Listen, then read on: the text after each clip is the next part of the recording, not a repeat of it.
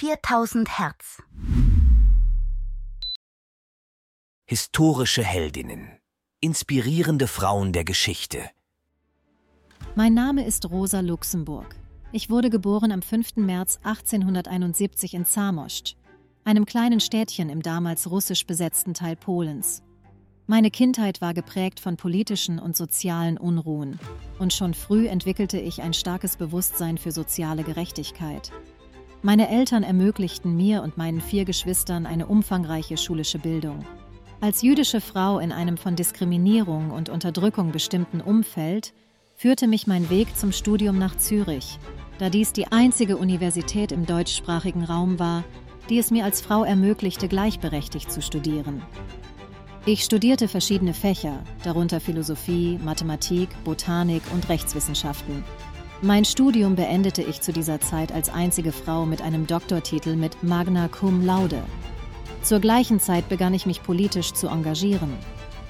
Nach meinem Studium zog ich nach Deutschland, dem europäischen Zentrum der sozialistischen Bewegung, und wurde dort eine führende Theoretikerin und Aktivistin.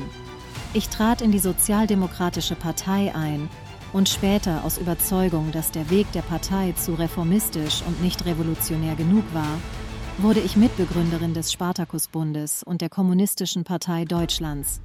Meine Schriften und Reden zeugten von einer tiefen Leidenschaft für die Freiheit und waren eine unermüdliche Kritik an sozialer Ungerechtigkeit und imperialistischer Politik.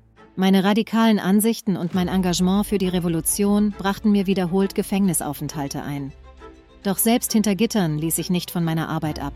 Ich schrieb Die Akkumulation des Kapitals und andere Texte, die bis heute von Bedeutung sind. Meine Überzeugung, dass Freiheit immer die Freiheit des Andersdenkenden sein müsse, prägte mein Denken und Handeln. Als der Erste Weltkrieg ausbrach, stellte ich mich entschieden gegen den nationalistischen Wahn und die Kriegspolitik.